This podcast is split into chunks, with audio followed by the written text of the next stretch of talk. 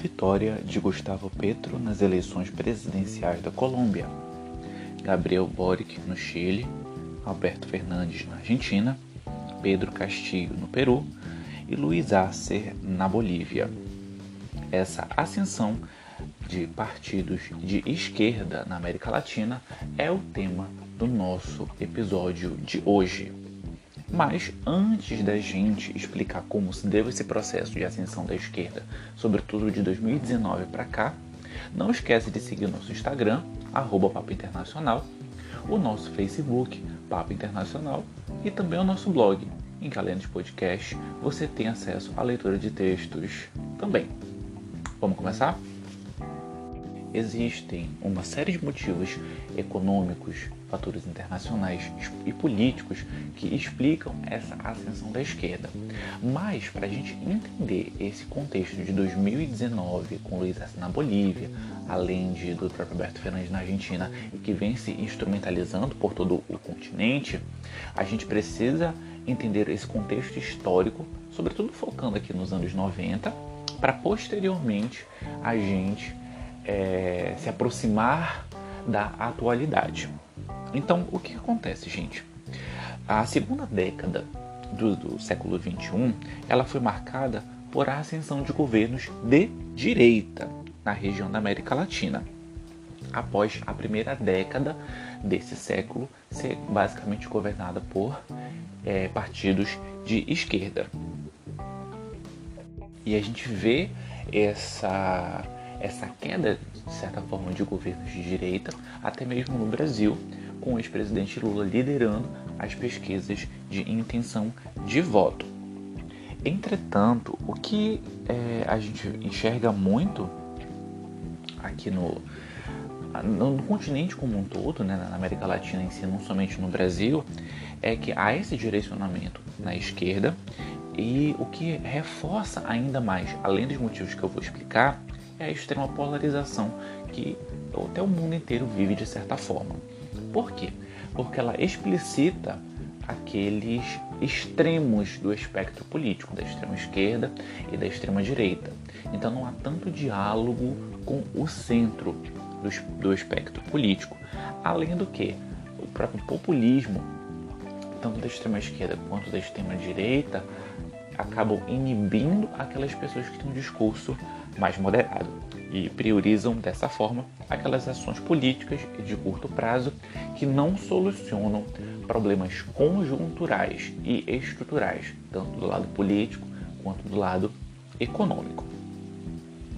E por que necessariamente há esse direcionamento do continente latino-americano? A gente precisa ter a noção clara de que a região da América Latina, os países eles enfrentam problemas compartilhados problemas que são comuns entre eles, bem como características comuns, tanto político quanto economicamente falando, tá certo? Por, por exemplo, no aspecto econômico, a América Latina ela tem um foco prioritário da sua economia voltada para a exportação de commodities agrícolas. Então, daqui da nossa região, um, acabamos abastecendo o mundo com alimentos, vem trigo, soja, gado, é, até mesmo ah, aquelas, aquelas commodities minerais também. E a, a economia acaba se tornando dependente dessa exportação de commodities. E o que isso quer dizer?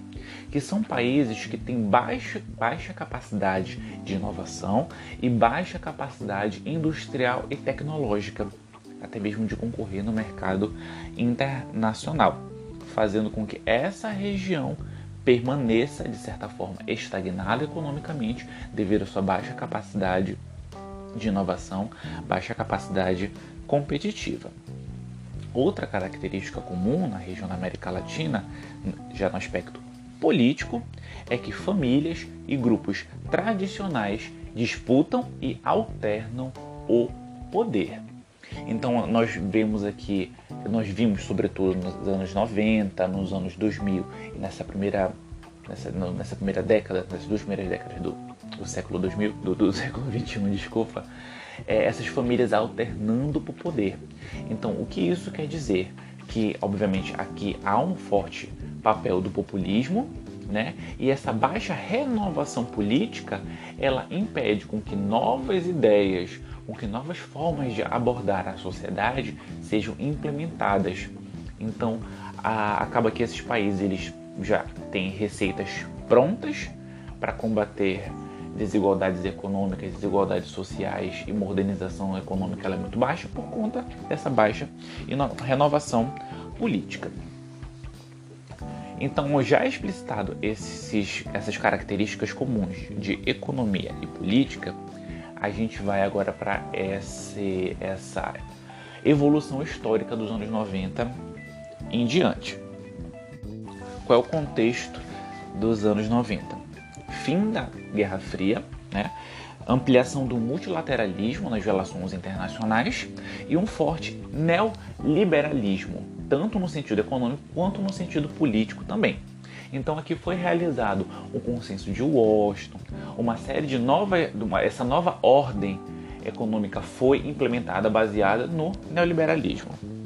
E o que isso quer dizer? Bom, o neoliberalismo ele prega uma maior abertura econômica dos países, redução de subsídios, redução do protecionismo para estimular a competitividade e estimular o comércio mundial. Além disso, o neoliberalismo ele prega também que essa abertura econômica atraia novas empresas estrangeiras para os países, assim como o, o Estado seja mínimo. Então vai haver uma desestatização das empresas com o estímulo a privatizações dessas empresas para que sobre, sobre é, essa gestão privatizada a eficiência possa ser ampliada e esses países tenham ganhos econômicos e de competitividade. Foi o que nós vimos aqui no Brasil, por exemplo, nos anos 90 com Fernando Henrique Cardoso, com as suas privatizações da Vale do Rio Doce, além de muitas outras empresas, até mesmo no ramo das telecomunicações, que propiciaram né, o desenvolvimento desse setor econômico. Além disso, durante essa, esse período da, dos anos 90 e até mesmo no início dos anos 2000, houve uma relativa estabilidade econômica na região da América Latina. E por que relativa estabilidade? Porque países como, por exemplo, a Argentina não conseguiram, de certa forma, estabilizar a sua economia, enquanto que outros os outros demais países conseguiram contornar essa situação. Houve também a criação do Mercosul, que ampliou a cooperação de nível regional, né, aqui na, na América Latina, aqui na América do Sul, e essa estabilidade é, monetária trouxe um maior nível de ganho econômico que a gente vai já explicar. Entretanto, um dos efeitos do neoliberalismo, apesar de ter sido o crescimento econômico, foi a ampliação das desigualdades sociais, aumento do, e o aumento do desemprego, assim como o aumento da pobreza. E este cenário, mesmo com o crescimento econômico, os indicadores sociais eles acabaram piorando ou estagnando, fazendo com que novas demandas sociais por mudanças ocorressem. E foi exatamente o que ocorreu na virada para os anos 2000. E houve uma própria guinada à esquerda, já ainda no início dos anos 2000, com a eleição de Lula no Brasil, Pepe Mujica no Uruguai, a família Kirchner na Argentina, Michelle Bachelet no Chile e o Rafael Correa no Equador, além também de Hugo Chávez e o seu sucessor Nicolás Maduro na Venezuela. E o, qual é o contexto da época? Estabilidade econômica, maior competitividade desses países no cenário internacional, entretanto, é, preju houve prejuízo nesses indicadores sociais. E esses partidos de esquerda justamente chegaram devido a essas novas, essas novas demandas por combater a desigualdade, combater o desemprego, certo? Então, esses governos de esquerda, o que foi que eles implementaram? Uma série de programas sociais para combater essas desigualdades, assim como de, é, a redução da pobreza. E essa foi exatamente o que aconteceu nessa primeira década dos anos 2000. E esses gastos do governo, eles foram sobretudo financiados por um ciclo de alta das commodities. Como foi dito anteriormente, a região da América Latina ela é composta sobretudo por países que exportam commodities. Então, se essas commodities elas se encontram muito com um preço mais caro no mercado internacional, significa que esses países, por consequência, têm maiores ganhos na sua balança de pagamentos. E foi exatamente esses superávites que ajudaram esses governos a financiar esses programas sociais.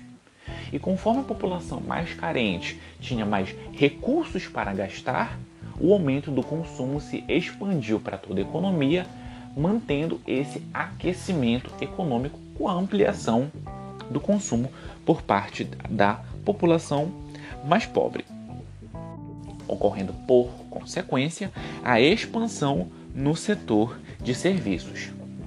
Entretanto, essa dependência de exportação de commodities, ela não se revestiu em ganhos produtivos no setor da indústria e no setor da tecnologia, fazendo com que esses países permanecessem meros exportadores de commodities. E outro fator que impacta essa ascensão econômica foi a estabilidade monetária, que com os preços mais estáveis, mais a população conseguia consumir sem que houvesse uma perda no seu poder aquisitivo. O início dessa derrocada dos governos de esquerda, ele é marcado sobretudo com a crise de 2008 que aconteceu lá nos Estados Unidos, né? Nós temos um podcast falando especificamente sobre essa crise de 2008. Você pode conferir no, no, no histórico do nosso podcast, tá certo? Em que houve uma grande corrida para salvar bancos, houve menos transações econômicas, e esses países que são exportadores de commodities viram a demanda por esses produtos reduzirem. Então, se a demanda reduziu, menor é, se tornou a cotação desses commodities no mercado internacional, fazendo com que esses países passassem a arrecadar menos recursos financeiros. Entretanto, com essa crise econômica, mais precisou, mais esses governos, na verdade, ampliaram os seus gastos sociais para evitar com que a pobreza aumentasse. Porém, com a redução dos ganhos obtidos pelas commodities, é, esses países da América, América Latina acabaram enfrentando endividamento extremo, fazendo com que o Estado se tornasse cada vez mais deficitário, além de não saber é, gerir de certa forma essa crise econômica. As constantes denúncias de corrupção também pesaram nesse cenário e o descontentamento econômico contra a gestão da crise e as denúncias de corrupção promoveram uma série de desgastes nesses governos de esquerda. E logo, aqueles partidos de direita já pregavam exatamente o oposto, pregavam uma maior abertura econômica, o combate à corrupção, além de outras propostas, algumas na verdade, de mudanças conjunturais econômicas para ampliar essa capacidade competitiva, fizeram com que uma parcela da população se aproximassem desses governos de direita.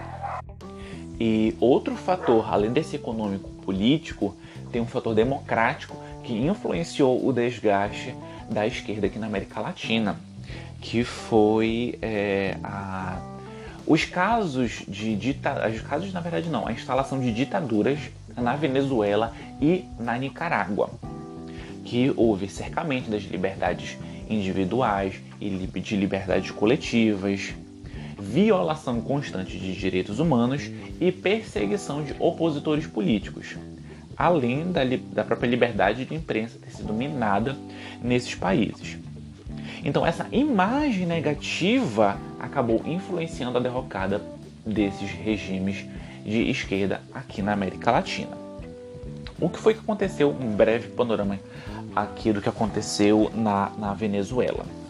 Quando Hugo Chávez tomou o poder, ele tomou para si o termo bolivarianismo, do Simão Bolívar, que foi responsável pela independência de vários países aqui na América do Sul. Ele incorporou esse ter termo como uma forma de trazer maior popularidade e abarcar até mesmo maior público. E o que foi que ele instituiu? Na verdade, o bolivarianismo, ele, é, por Simão Bolívar, ele visava combater a desigualdade. Só que com Hugo Chávez, ele acabou se revestindo em acúmulos de poder e minar as instituições democráticas. Exatamente foi esse processo que ocorreu. Então o presidente acabou acumulando muito mais poder, acabou minando de certa parte o judiciário, tudo isso com apoio do legislativo. E na verdade é algo que acontece no Brasil atualmente, se a gente for fazer uma análise é, comparativa. Então aqui nós temos um descontentamento econômico, um descontentamento político devido aos casos de corrupção e a piora na imagem desses regimes devido a, essa, a esses vínculos com regimes ditatoriais na Venezuela e na Nicarágua. Quando os governos de direita assumiram é, esses, esses governos no, na, por toda a região da América Latina, eles não conseguiram, entretanto, frear o crescimento do desemprego, bem como não conseguiram estabilizar a, a moeda, como tampouco trouxeram crescimentos econômicos expressivos, o que acabou piorando certos índices, certos indicadores sociais. Mas o que se tornou ainda um ponto de virada nesse quesito foi de fato a pandemia de Covid-19, que levou ao mundo uma grave crise econômica e fizeram com que a região amargasse ainda mais em fome e pobreza. Em alguns países, por exemplo, batendo recordes e regredindo indicadores sociais há 50, 40, a 30 anos atrás. Então houve uma nova ascensão de governo de esquerda devido a essa incapacidade dos partidos de direita de contornar essa crise econômica, que ainda são resquícios da crise de 2008, bem como não conseguir gerir a crise da é, crise, sanitária pela pandemia de Covid-19, a crise política devido à instabilidade política e novos casos de corrupção e a crise econômica que a pandemia explicitou. Então aqui nós temos a, a vitória de Gustavo Petro na Colômbia, Gabriel Boric no Chile, Alberto Fernandes na Argentina, Pedro Castillo no Peru e Luiz Arce na Bolívia. E um fato que é, surpreendeu os analistas internacionais foi a vitória de Gustavo Petro na Colômbia. Isso porque ele é o primeiro presidente eleito de esquerda da história do país, que sempre teve grupos de direita e de centro-direita no poder, lá na Colômbia. Entretanto, essa reascensão da esquerda aqui na América Latina, ela tem sido diferente do que aconteceu no início dos anos 2000. Os contextos ah, econômicos, os contextos geopolíticos, os contextos socioculturais são diferentes do início do século. Tanto que houve uma certa mudança, na verdade, uma aproximação da esquerda mais com o centro no sentido econômico. Isso por quê? Bom, agora diversos partidos, diversos presidentes de esquerda aqui na América Latina têm buscado priorizar o equilíbrio fiscal. E qual é o seu objetivo com tudo isso? De promover uma imagem positiva para investidores, para que, já que esses estados se encontram extremamente endividados e têm baixa capacidade de investimento, esse equilíbrio fiscal visa, sobretudo, trazer investimentos estrangeiros para dinamizar a economia desses países e ampliar a sua competitividade. Outro ganho que vem é, sendo é, instrumentalizado por esses, por esses presidentes tem sido os ganhos institucionais devido a essa falência e constante crítica ao bolivarianismo de Hugo Chávez na Venezuela, assim como o é, regime de esquerda da Nicarágua, de Daniel Ortega. Então esses partidos, esses governistas de esquerda, eles já vêm procurando é, respeitar a separação de poderes, respeitar as instituições, agentes reguladores e até mesmo priorizar direitos humanos na, ao guiar as suas políticas, sejam elas econômicas, sejam elas fiscais, independente da área. E há esse distanciamento como para reforçar né, esse distanciamento do bolivarianismo de Hugo, de Hugo Chaves. Mas o que se dá a esse distanciamento e renovação e mudanças no parâmetro da esquerda? Vale ressaltar, gente, que tudo isso é derivado de um grande processo de renovação dessas lideranças. O exemplo mais, caro, mais claro de tudo isso é a eleição de, de Gabriel Boric no Chile. Ele tem apenas 36 anos e não havia tido cargos políticos posteriores. Então, essa constante renovação política ela acaba trazendo consigo uma série de novas demandas, uma, uma série de novas formas de combater problemas econômicos e problemas sociais. E é exatamente nesse ponto que eu quero tocar com vocês agora sobre essa renovação que coloca o Brasil à margem desse processo.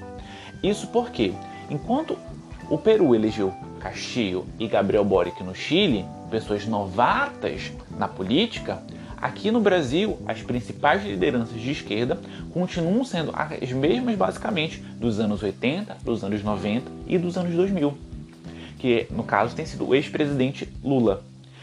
É, e é difícil se falar de uma renovação política aqui no Brasil, enquanto os principais líderes desses partidos acabam sendo as mesmas pessoas que oferecem basicamente as mesmas ideias. Então, enquanto esses países, sobretudo o Peru e o Chile, vêm buscando certo protagonismo nas relações internacionais, aqui no Brasil a situação não é a mesma. Sem contar que o próprio ex-presidente tem uma série de denúncias e foi condenado por corrupção, fica aquela, aquela, aquela dúvida, aquela questão se é, ele vai ser capaz de promover mudanças que o Brasil tanto precisa ou vai efetuar uma série de políticas que ele já exercia quando assumiu o mandato. Assim como é, é, a gente precisa refletir, as próprias lideranças políticas brasileiras precisam refletir se elas vão querer é, permanecer em constante diálogo com a sociedade, mantendo os principais líderes. É, e essas lideranças elas precisam se indagar de que forma elas vão conseguir trazer um público mais jovem, de que forma elas vão conseguir, de fato, se, se conectar com a sociedade se novos membros não participam desses processos decisórios. É exatamente sobre isso que vai ter um texto que nós vamos publicar ainda hoje lá no nosso blog. Então fica de olho.